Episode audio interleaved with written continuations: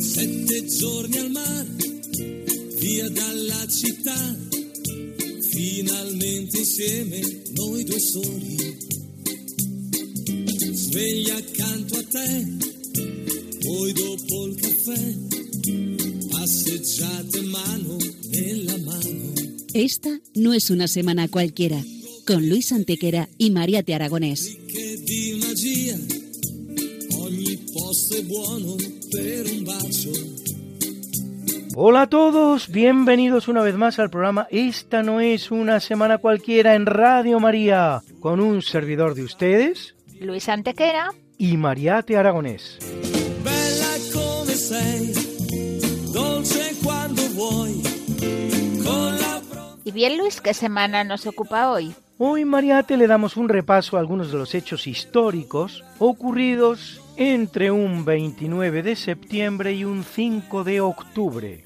Una semana que no es una semana cualquiera, siete días, sette giorni, como dice nuestra sintonía, en los que han pasado a lo largo de la historia cosas que ni se imaginan nuestros oyentes, porque la historia es así, mejor y más fantástica que la más increíble de las fantasías. Pero antes de empezar, Luis, una excelente noticia que tienen que conocer todos nuestros oyentes. A partir del próximo jueves, nuestro programa, esta no es una semana cualquiera, tiene nuevo horario. Permanecemos en la noche del jueves, pero a partir de ahora nos pueden escuchar todos ustedes a la una de la mañana. Así es amigos, como les dice Mariate, pasamos de las 5 de la madrugada a la 1 de la mañana, una hora preciosa para escuchar radio. Y para aprender historia, Luis, pero historia de la buena, así, escrita con mayúsculas. Y si aún les sabe a poco, ya saben ustedes que nuestro programa se repone muchos domingos a las 3 de la tarde. Y siempre está el podcast.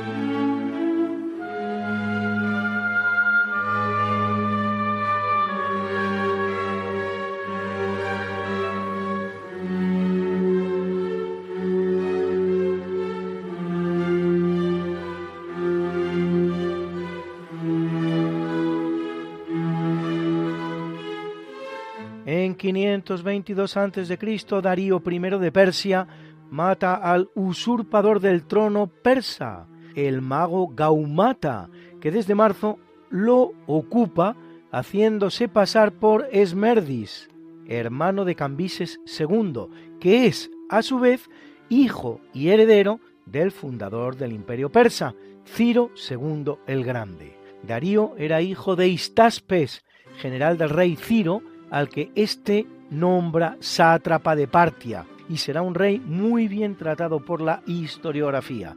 Entre sus logros se cuentan una importante reforma administrativa y financiera del Estado, la organización de los códigos legales tradicionales de Egipto, la adopción del arameo, la lengua de Jesucristo, por cierto, como la oficial de las regiones occidentales del imperio, y varios proyectos de construcción en Susa, Pasargada, Persépolis, Babilonia y Egipto.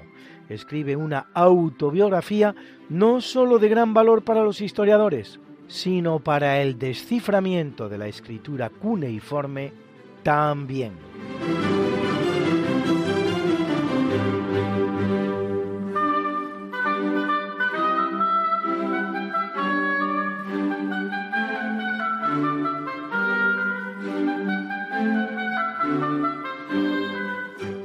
Capítulo siempre fecundo de la conquista, colonización y evangelización de América por los españoles, que va a permitir a los indígenas americanos el tránsito del neolítico al renacimiento en apenas dos generaciones, un tránsito que a los europeos había costado 7.000 enteros años, en 1538, por orden de Francisco Pizarro, el español Pedro de Ansúrez, marqués de Campo Redondo, funda en el valle de Chuquisaca la ciudad de Charcas, hoy conocida como Sucre, capital de Bolivia con 260.000 habitantes actualmente.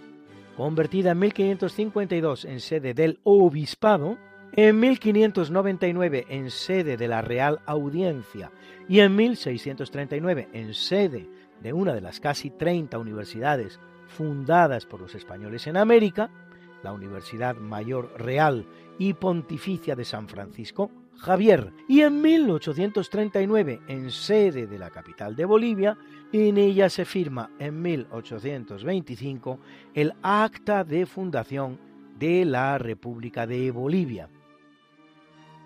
Y en 1578 el español Juan de la Cueva y un grupo de mineros españoles que buscan plata fundan San Miguel de Tegucigalpa, que significa precisamente cerros de plata en Nahuatl, actual capital de Honduras, con más de un millón de habitantes al día de hoy.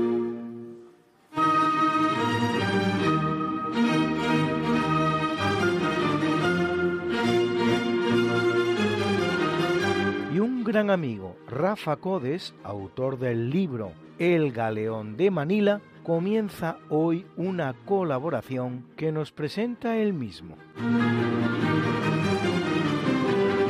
Iniciamos hoy una serie de audios en torno a un episodio absolutamente ignorado, pero al mismo tiempo tremendamente apasionante, como es el del Galeón de Manila. Un hecho trascendental no ya de nuestra historia propia, la historia de España, sino de la historia del mundo. Confío que tras esta serie nos planteemos cómo es posible que hayamos ignorado un episodio tan importante de la historia y busquemos remedio a ello. Saludos a los oyentes y preparados para embarcar. Soy Rafa Codes y esto es El Galeón de Manila. Empezamos. Y empezaremos al revés, porque empezaremos por definir lo que no era el galeón de Manila. El galeón de Manila no era un barco, sino una ruta. Una ruta que sí es cierto que ejecutaban barcos, pero no necesariamente galeones, y cuyo nombre ni siquiera estaba ligado exclusivamente a Manila. El galeón de Manila se llamaba también el galeón de Acapulco, la nao de la China, la nao de Manila o la nao de Acapulco, según la perspectiva de quien lo estuviera esperando. Es la ruta marítima estable que unía Asia con América a través de Oceanía. Fue la más larga y longeva ruta comercial de la historia e implicaba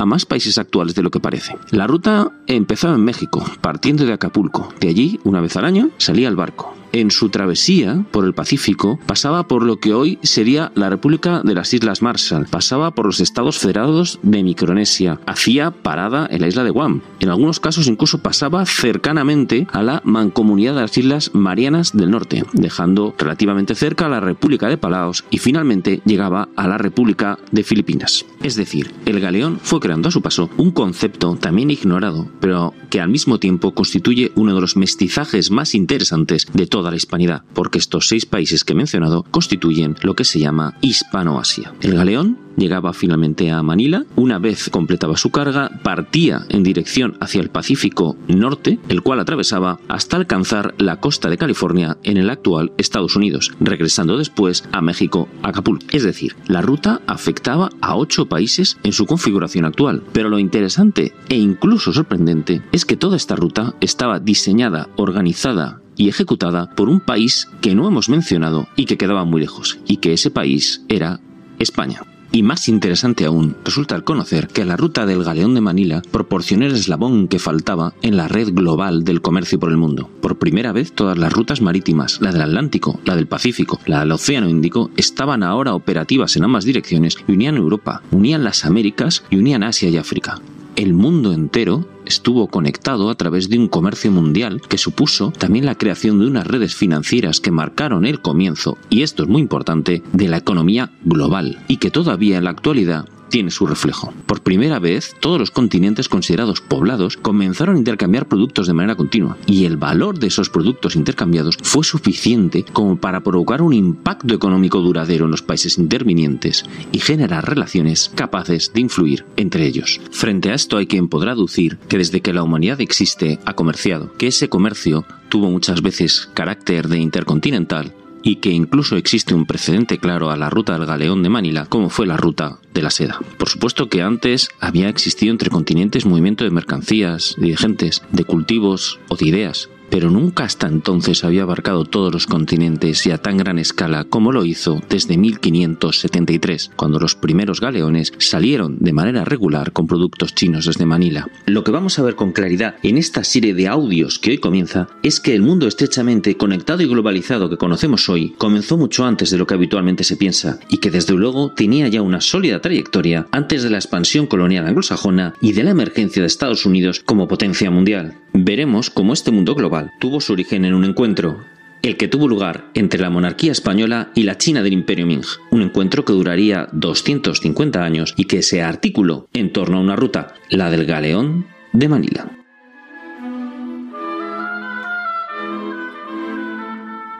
En 1813, en el marco de la que el propio Bolívar denomina guerra total, que dará lugar a todo género de atrocidades, como el asesinato de hasta 2.000 españoles fuera del frente, entre los cuales los médicos, enfermeras y enfermos de un hospital a los cuales hubo que llevar el paredón en camillas. Tiene lugar la batalla de Bárbula, cerca de Naguanagua.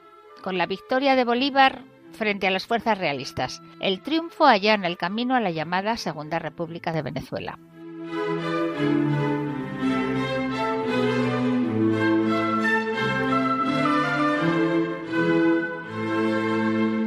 En 1864 España y Portugal firman el Tratado de Lisboa, también conocido como Tratado de Lindes de Lisboa, que fija definitivamente la frontera entre los dos países ibéricos, menos un pequeño tramo que se queda sin determinar, ya que Portugal no reconoce la soberanía española sobre la población de Olivenza, en la provincia de Badajoz.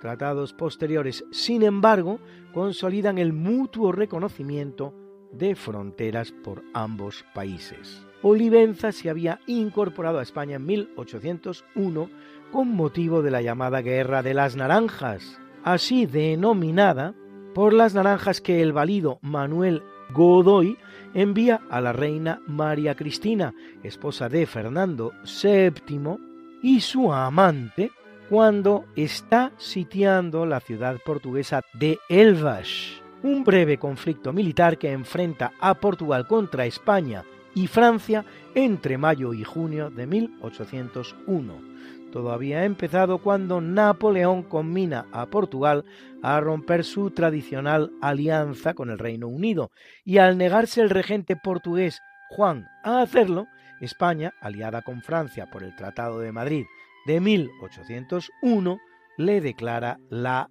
absurda guerra. Son los años amargos en los que se está gestando la definitiva decadencia española, certificada cuatro después con la derrota naval de Trafalgar y catorce más tarde con la ocupación de buena parte del territorio peninsular español por los ejércitos napoleónicos.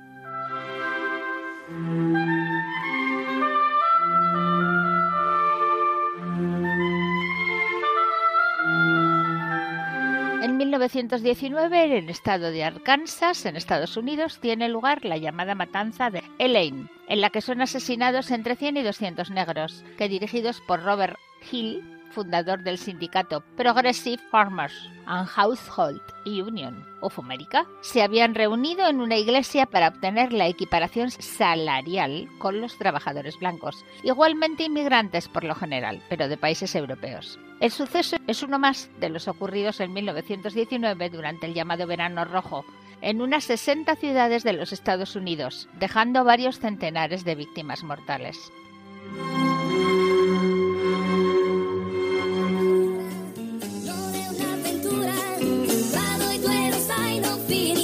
Que quieres volvernos a escuchar porque no puedes esperar hasta la próxima semana, que te perdiste un programa y no te lo perdonas, que quieres mandarle el programa a un amigo tuyo al que sabes que le va a gustar. No te preocupes, todo tiene solución. ¿Conoces nuestro podcast? Introduce en la red. Podcast Radio María, esta no es una semana cualquiera. Y entrarás en el mundo mágico de la historia. Con todos los programas que hemos emitido hasta la fecha. Miles y miles de minutos de historia de la buena. Contada con honestidad, con rigor, de manera escueta y entretenida.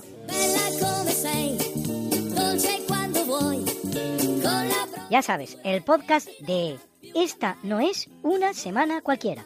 Para oír la radio cuando tú quieras, donde tú quieras y con quien tú quieras.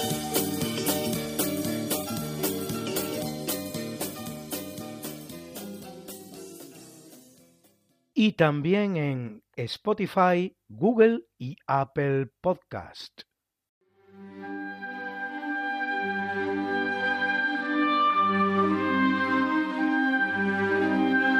Corriendo el año 1936, dos meses y medio después de iniciada la Guerra Civil Española, el 17 de julio, el general de división Francisco Franco es designado en su cuartel general de Salamanca jefe de gobierno, jefe de Estado y generalísimo de todos los ejércitos del bando nacional por la llamada Junta de Defensa Nacional.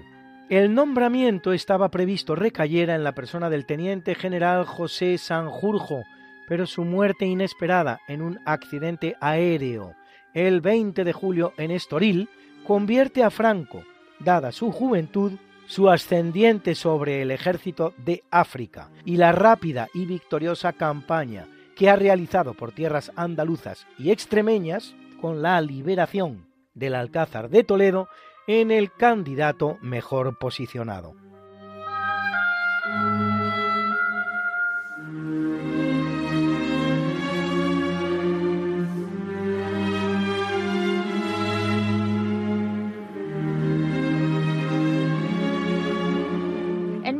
1960 echan a andar The Flintstones, conocidos en España como los Picapiedras, serie de dibujos animados de la productora Hanna-Barbera Productions, emitida durante seis años, con un total de 166 magníficos episodios, centrada en el personaje de Fred Flintstone, traducido como Pedro Picapiedra al español, aunque Flintstones significa en realidad piedra de pedernal, y Barney Ravel, traducido como Pablo Mármol en España, aunque en realidad Ravel signifique escombros. Alfredo, piedra de pedernal, y Bernabé, escombros en realidad.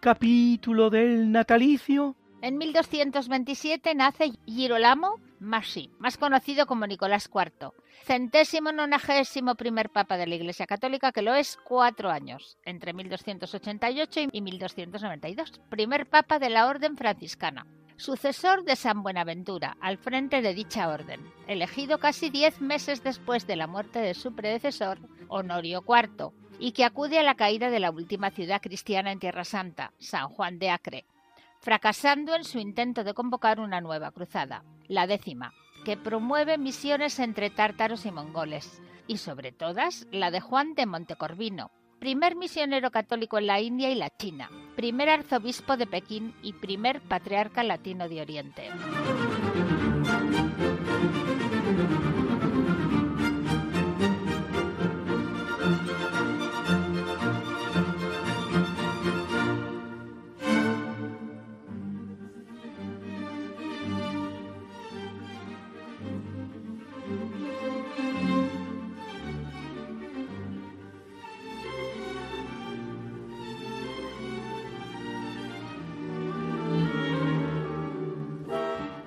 1547, en la localidad madrileña de Alcalá de Henares, nace Miguel de Cervantes Saavedra, autor de la obra universal El ingenioso hidalgo Don Quijote de la Mancha.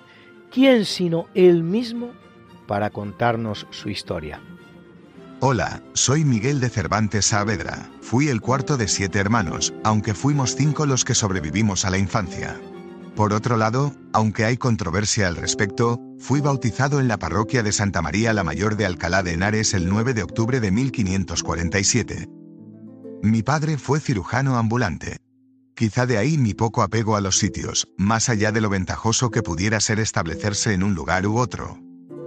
También hay cierta controversia sobre mi educación, pero lo único verdaderamente claro es que, tras trasladarnos en 1566 a Madrid, al poco de que Su Majestad Felipe II estableciera su corte en la villa, fui alumno en Madrid del catedrático de gramática Juan López de Hoyos, el cual incluyó en su obra de relatos sobre enfermedad y muerte de Isabel de Valois, la tercera esposa de Su Majestad, algunas composiciones poéticas mías, siendo estas mis primeras obras escritas publicadas. A los 22 años, en 1569, me pareció buena idea, y además así me lo recomendaron, irme a Roma, tras un incidente, es decir, un duelo, con Antonio de Sigura que salió mal parado y que me trajo algún quebradero de cabeza con la justicia. Así entré al servicio del que fuera cardenal al año siguiente Monseñor Julio Aquaviva. Aunque lo dejé para sentar plaza de soldado en la compañía del capitán Diego de Urbina, del tercio de Miguel de Moncada, en 1571.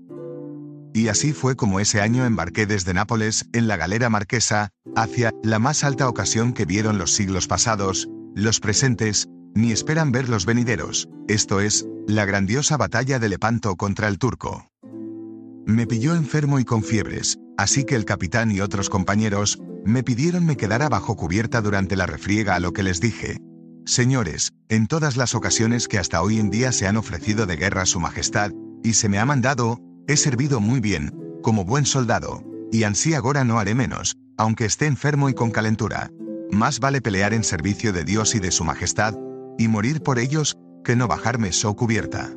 Así solicité me pusieran en la zona más peligrosa, quedando herido en el pecho por un arcabuz y en una mano, que se me quedó estropeada, aunque la conservé. De ahí el sobrenombre por el que algunos me conocen, el Manco de Lepanto. En abril de 1572, me incorporé a la compañía de Manuel Ponce de León, del tercio de Lope de Figueroa, donde tomé parte en varias expediciones navales, como la de Navarino y la de la Goleta de Túnez en 1573, entre otras. Después de aquello pasamos por Cerdeña, Lombardía, Nápoles y Sicilia. Las campañas en Italia se dieron bien tanto que llevaba conmigo cartas de recomendación de don Juan de Austria y del duque de Sesa durante mi vuelta a España, en la galera Sol. Sin embargo, no iba a ser tan sencillo. El 26 de septiembre de 1575 fuimos interceptados por piratas turcos, y mi hermano Rodrigo y yo fuimos hechos prisioneros. Nos llevaron a Argel, donde fui esclavo de un corsario. Cinco años estuve en cautiverio y esclavizado, y en cuatro ocasiones intenté escapar, sin éxito. Sufrí todo tipo de torturas, aislamientos y vejaciones, para obligarme a delatar a mis compañeros de fuga, pero jamás delaté a nadie, y asumí siempre la responsabilidad. Afortunadamente, las cartas de recomendación que llevaba encima les hizo creer que era yo persona importante por la que podían pedir un gran rescate. En 1577 mis padres consiguieron reunir unos dineros para rescate, pero al no ser suficiente, decidimos que fuera mi hermano Rodrigo quien se beneficiara y volviera a España. Antes pactamos entre nosotros una artimaña para ayudarme a escapar, pero, como dije, todas me salieron mal y me atraparon. Finalmente, fue gracias a un padre trinitario, Fray Juan Gil, que llegó con 300 ducados de mis padres para mi rescate, más otros 200 que consiguió recolectar entre mercaderes cristianos para el mismo fin, cuando el 19 de septiembre de 1580, estando ya en galera encadenado dispuesto a ser trasladado a Constantinopla, donde solo Dios sabe qué habría sido de mí, quedé libre. Así fue como tras 11 años desde que salí de España y con 33 años de edad, volví a casa de mi familia. Mis padres se encontraban en delicada situación económica tras pagar los rescates. Mi hermano Rodrigo estaba de nuevo en el tercio Lope de Figueroa, en Lisboa. Y yo, con mis lesiones y edad no podía volver al ejército, ni podía ganarme la vida escribiendo, pues nadie me conocía. De modo que en 1581 me trasladé a Lisboa donde se encontraba la corte de Su Majestad Felipe II. Se me encomendó una misión secreta en Orán, que cumplí debidamente y por la que me gané unos dineros. Al año siguiente, mientras escribía la Galatea, solicité un empleo en el Nuevo Mundo. Pero no había vacante alguna en aquel momento, así que no pude ir. Tuve unos escarceos amorosos con Ana Villafranca de Rojas, casada con Alonso Rodríguez. De aquellos momentos de amor tuve una hija, Isabel de Saavedra. En junio de 1584 recibí 1.300 reales por la reimpresión de la Galatea. La Galatea me dio un nombre dentro del mundillo. Ese mismo año, con 37 años, me casé con Catalina de Salazar y Palacios, en Esquivias, donde residí y escribí varias obras para teatro representadas en Madrid. En 1587 me trasladé a Sevilla, donde trabajé de comisario real de Abastos, requisando cereales y aceite por toda Andalucía para la gran armada que su católica majestad Felipe II andaba preparando en Lisboa. En 1590 volví a solicitar oficio en las Indias, de los que había vacantes, pero me respondieron, busque por acá en que se le haga merced. Así que continué en Sevilla, lejos de mi esposa. Requisando abastos. Lo que me trajo muchos quebraderos de cabeza. La iglesia me excomulgó en dos ocasiones, si eso es posible, por requisarles unos abastos. Los municipios se quejaban, pero mis superiores me requerían dichas requisas. Yo solo cumplía con mi obligación.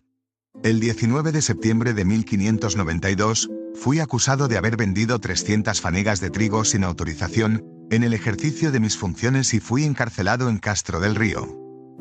Afortunadamente fui declarado inocente rápidamente y excarcelado. Era este de comisario un trabajo poco agradecido.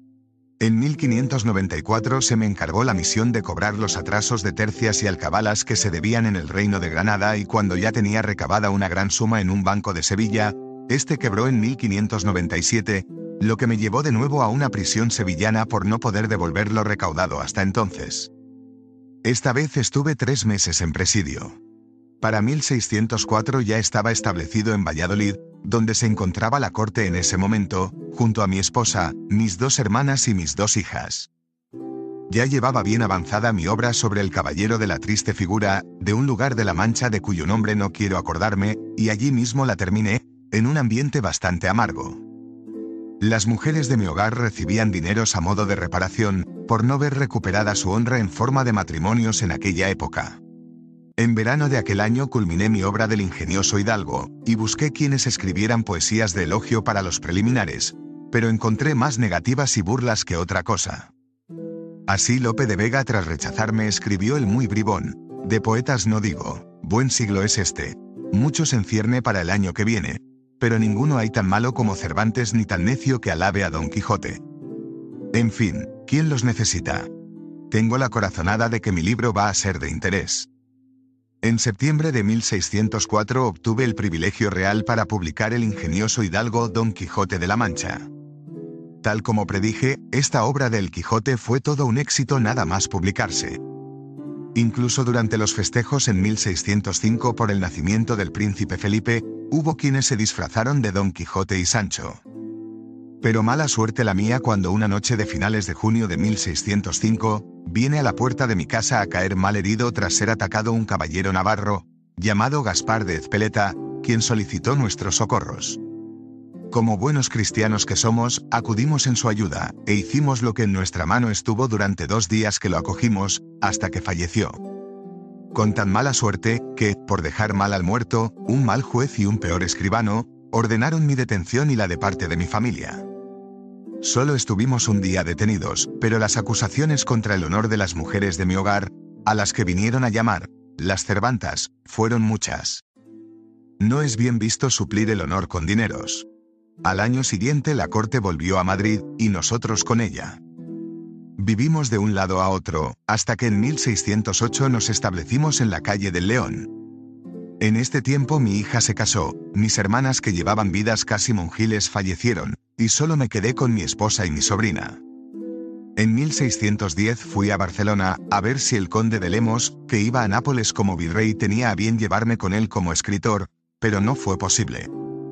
Una vez más, promesas al viento me hicieron, y es que, esta que llaman por ahí Fortuna es una mujer borracha y antojadiza, y sobre todo ciega, y así no ve lo que hace ni sabe a quién derriba. Veinte años transcurrieron entre la publicación de mi primera obra La Galatea en 1585 y El Quijote, pero a raíz de este último mi obra se divulga bien. Entre los 66 y 68 años de edad, disfruté de un tiempo de cierta gloria, pues, ayer lloraba el que hoy ríe, y hoy llora el que ayer rió. Así, en 1613 mando imprimir las novelas ejemplares.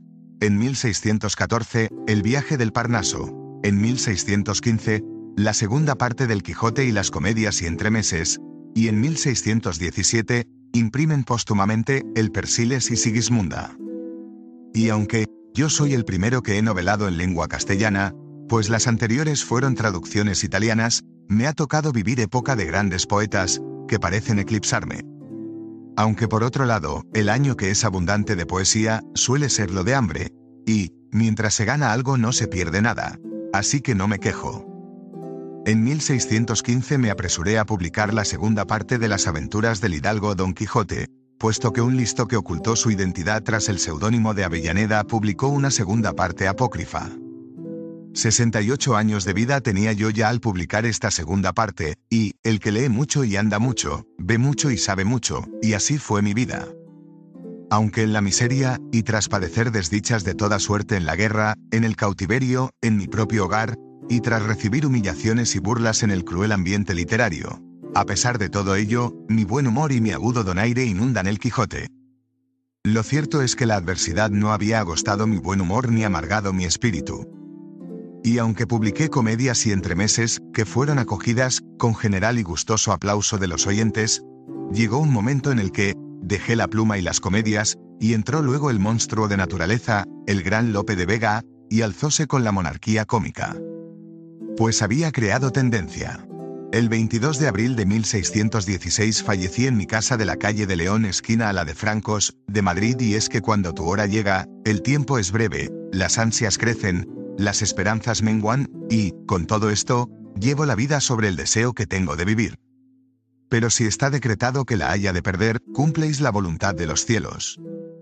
Debido a mi estado de pobreza, la venerable Orden Tercera se encargó de mi sepelio, siendo sepultado en el convento de las Trinitarias Descalzas de la calle de Cantarranas.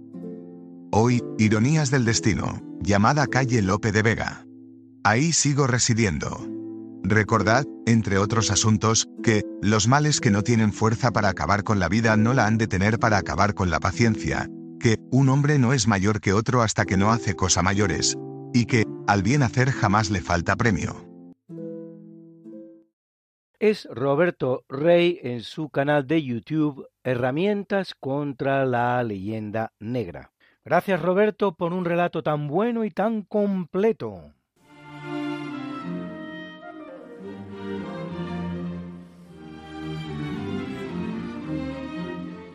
En 1864 viene al mundo Miguel de Unamuno, filósofo y escritor español, uno de los pensadores patrios más destacados de la época moderna perteneciente a la denominada generación del 98, que toma el nombre del terrible desastre del año 1898, en el que España pierde casi la mitad de su territorio nacional.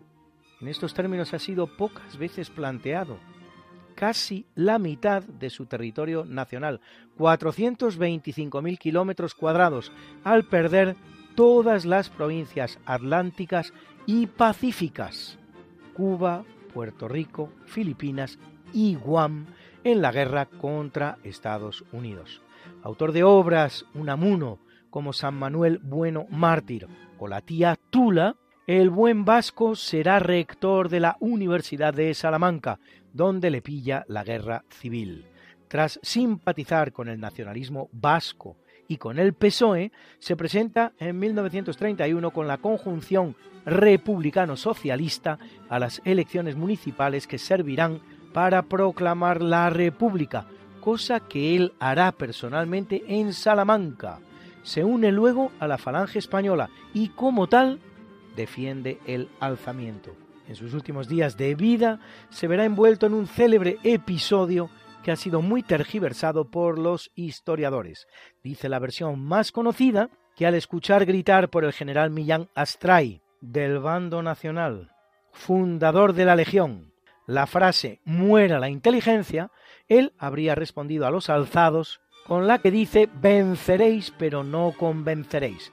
Lo cierto es que ni Millán Astray gritó muera la inteligencia, sino muera la intelectualidad traidora, ni él respondió venceréis pero no convenceréis, puesto que aunque las palabras son efectivamente suyas, pertenecen a un discurso pronunciado en otra ocasión. La versión apócrifa de la historia se conoce bien de dónde procede. Es fruto de la imaginación del escritor español Luis Portillo, exiliado en Inglaterra durante la Guerra Civil en un artículo que publica para la revista británica Horizons, Horizontes.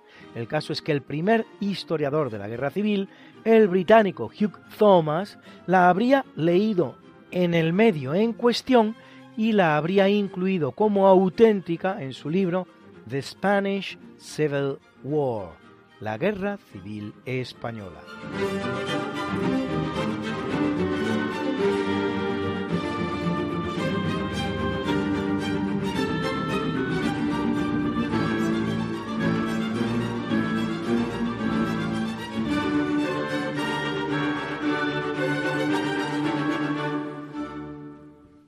Y ve la luz en 1925 Feliz Luna, uno de los grandes escritores e historiadores argentinos, autor de cientos de obras sobre la historia de su país, entre las cuales Breve Historia de los Argentinos o Soy Roca, sobre la figura del presidente Julio Argentino Roca el más determinante presidente de la nación, que completa la integridad territorial del país y pone las bases de su prosperidad económica del primer cuarto de siglo, autor también de la letra de canciones tan emblemáticas como Alfonsina y el mar.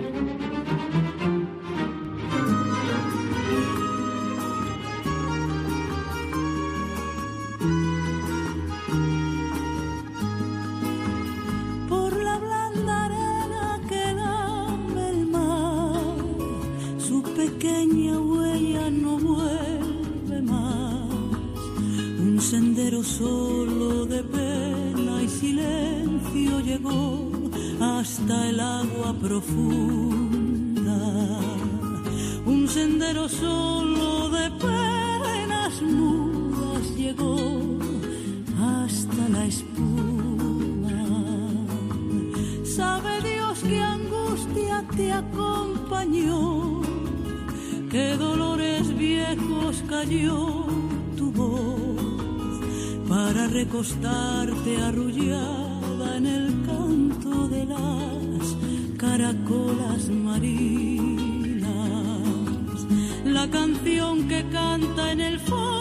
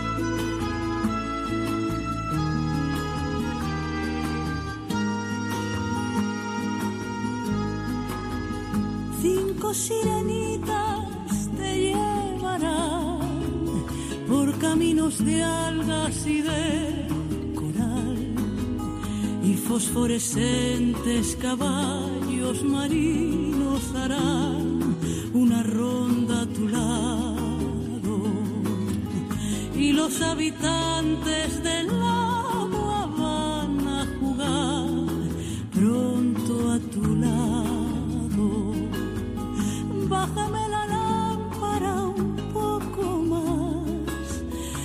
déjame que duerma nodriza en paz. Y si llama a él, no le digas que estoy, dile que Alfonsina no vuelve. Y si llama a él, no le digas nunca que estoy,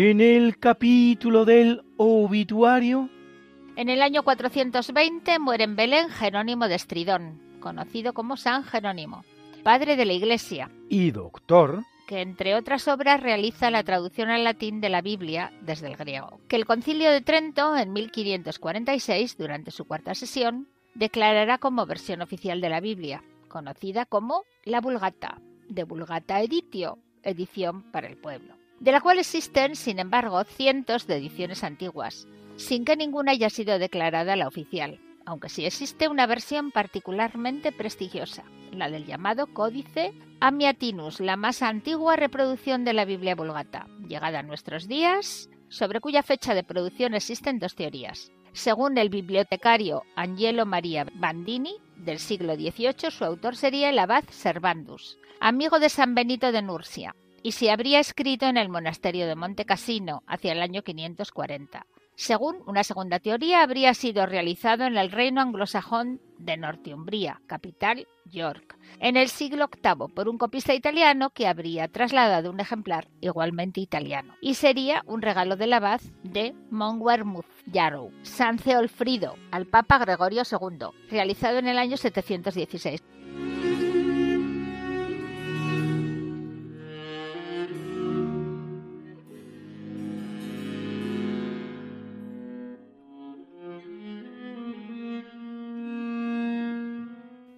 Jesús Barnadas, buen amigo de quienes hacemos este programa y asiduo oyente del mismo, nos habla de un importante historiador, su hermano. Mi hermano Josep María Barnadas Andiñac nació en Alella, pueblo de la provincia de Barcelona, el 12 de enero de 1941. De muy joven fue a Sudamérica. Primero estuvo dos años en Bolivia y luego cinco años en Quito, donde se licenció en Humanidades Clásicas y en Filosofía. Hizo el doctorado de Historia de América en la Universidad de Sevilla, en el Archivo de Indias, por supuesto, obteniendo dicho título el año 1971. A continuación, regresó a Bolivia, donde prácticamente transcurrió toda su vida. Su gran pasión fue el estudio de la historia, especialmente la eclesiástica, sobre todo en la época de la colonia, a la que dedicó muchos esfuerzos. Pero también escribió otros libros de tema más actual, como la biografía del cardenal Maurer, llamado el cardenal de Bolivia, muy importante en todo el siglo XX. Editó varias obras de personajes muy importantes de la época, especialmente los que tenían relación con Bolivia. Precisamente fue un gran experto en la figura de Francisco Eder, jesuita, que escribió una obra de gran importancia hacia 1772 titulada Breve descripción de las reducciones de mojos. También editó el epistolario del mariscal Brown, influyente en la Bolivia del siglo XIX. Tuvo gran interés en divulgar la historia de su país de adopción. Para ello, publicó durante siete años una revista titulada Historia Boliviana, con grandes esfuerzos de tiempo y de materiales, un colaboradores especializados en sus materias de varios países. Durante varios años publicó varios libros de texto para secundaria sobre la historia contemporánea y boliviana. Quisiera destacar las cuatro obras más importantes que escribió o editó a lo largo de su vida. En 1992 se publicó la obra en tres volúmenes, con un total de 1.200 páginas, sobre los catalanes en las Indias desde 1493 a 1830. El Diccionario Histórico de Bolivia, bajo su dirección, se puede considerar la obra casi imprescindible para quien quiera estudiar o conocer la historia de Bolivia. Son dos voluminosos tomos de más de mil páginas cada uno, con la colaboración de más de 200 expertos de varios países en las diferentes materias. Otra obra, casi monumental, fue la titulada Biblioteca Boliviana Antigua, sobre impresos coloniales desde 1534 a 1825. También son dos volúmenes con 1700 páginas. La última obra, a nivel cronológico, fue Bibliografía Eclesiástica Boliviana, un tomo con más de 700 páginas. No quiero dejar de mencionar su paso por el Archivo y Bibliotecas Nacionales de Bolivia, primero como subdirector y luego como director durante unos años. Su vida se extinguió el 26 de septiembre de 2014. Fue noticia en toda Bolivia, con artículos de diferentes expertos en la prensa y noticiarios de televisión. Actualmente se concede el premio para historiadores que lleva su nombre, promovido por la Fundación Patiño. En estos momentos se cumplen los nueve años de su traspaso. Josep María Barnadas, historiador catalán, experto en la presencia española en los virreinatos del Perú y del Río de la Plata. Muchas gracias, Jesús. Descanse en paz tu hermano.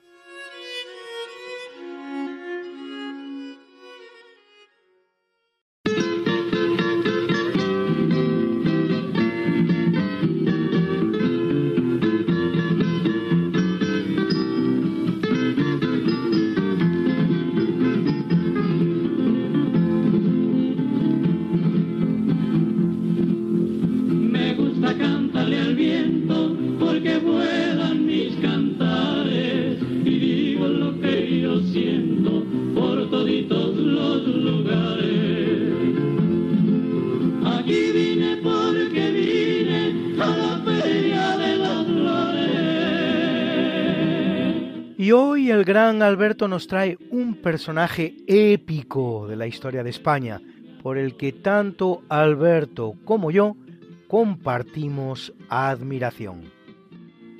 En las tragedias griegas, el héroe siempre lucha contra los dioses y el destino, y siempre pierde, pero él nunca se abate, mantiene la cabeza alta hasta el final. Bueno, pues hoy voy a contar la historia de un marino que en realidad no fue marino, era más bien capitán de tierra, pero el emperador Carlos le mandó con la expedición de Magallanes, pues más que nada para dar un poco de cohesión a la flota y como comisario regio.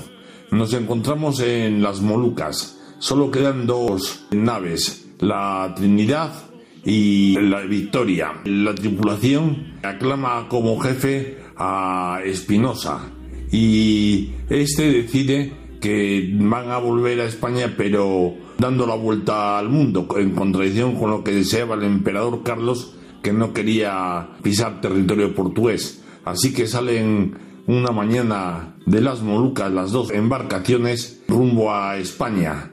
Pero al poco de salir, la Trinidad se da cuenta que tiene un boquete de agua en la quilla de dos palmos y que no puede seguir navegando.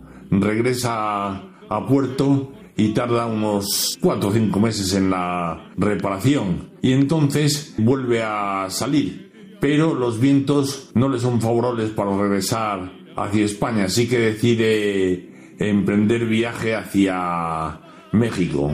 Ni corto ni perezoso, se encamina hacia el norte buscando las corrientes del Kuroshiba y llega hasta los 42 grados de latitud norte, que es justamente donde 50 años más tarde Urdaneta encontrará los vientos que le empujarán hacia México pero en ese momento los vientos no es que sean desfavorables, es que no existen. Con lo cual, después de dos meses de navegación, decide regresar a las Molucas. Tiene una tormenta terrible, dura 11 días. Quedan destruidos el castillo de proa y de popa. La gente no puede comer caliente porque no puede hacer fuego dentro del barco. Y después de muchos días de travesía, ya exhaustos, llegan a las Molucas. Durante esta travesía han realizado la primera autopsia que se sepa de un cadáver porque la gente se moría de escorbuto y no sabían cuál era la causa. Descubren que la sangre se vuelve como granulada. Bueno, en las Molucas se encuentra al capitán portugués. El capitán portugués les da de comer, pero les trata muy mal le roba la documentación, incluso el pendón real de Castilla, y a él le obligan a construir un fuerte. Pero él dice que no construirá el fuerte si no se lo manda el emperador mismo en persona, con lo cual se pasa en la cárcel unas cuantas temporadas. Va de cárcel en cárcel hasta que ya el emperador intercede por él y los portugueses le repatrian a España.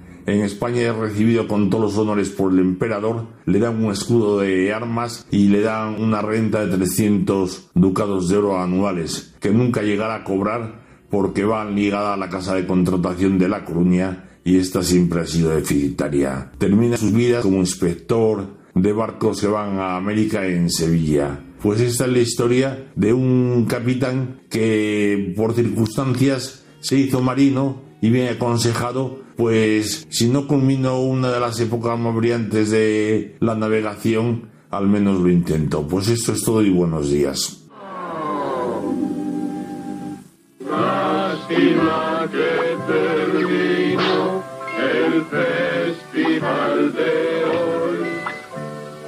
Pronto volveremos con.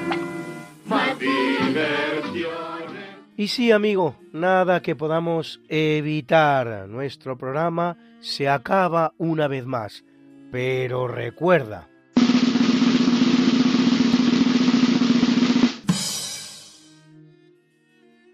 Se define el conocimiento como un círculo y la ignorancia como su circunferencia.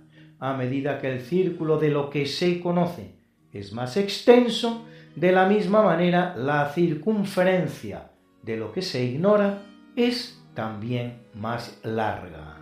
Ludovico Antiguo. Y de igual manera que hacemos siempre, presentamos a continuación y para terminar la mucha buena y variada música que nos ha acompañado una vez más.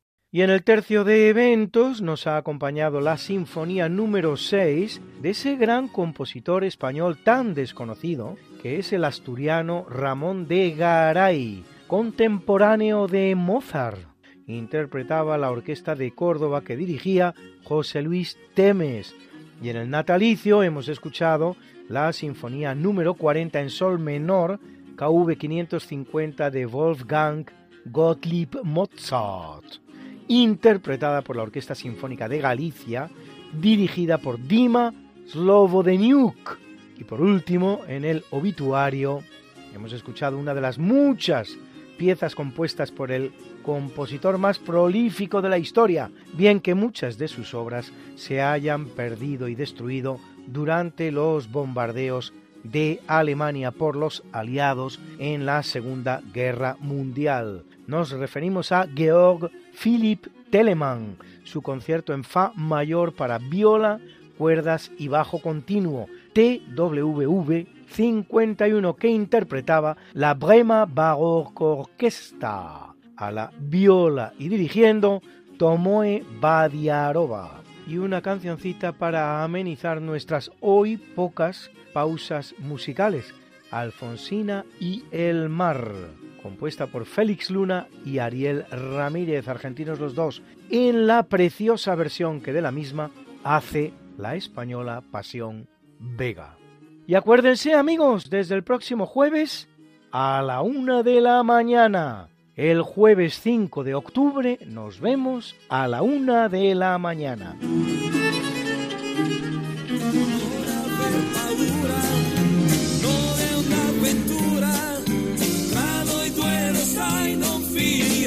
Esta no es una semana cualquiera, a que teníamos razón. La historia, ¿cómo es? Y no como nos gustaría que fuera. Hasta el próximo programa. Se despiden de ti, Mariate Aragonés y Luis Antequera. Pero yo te veo muy pronto en el programa de Javier Ángel Ramírez, Diálogos con la Ciencia, el jueves a las 12 de la noche, o lo que es lo mismo, el viernes a las 0 horas, con nuevos episodios de nuestra apasionante historia. No te lo pierdas. Les hemos ofrecido en Radio María Esta no es una semana cualquiera, con Luis Antequera y María Aragonés.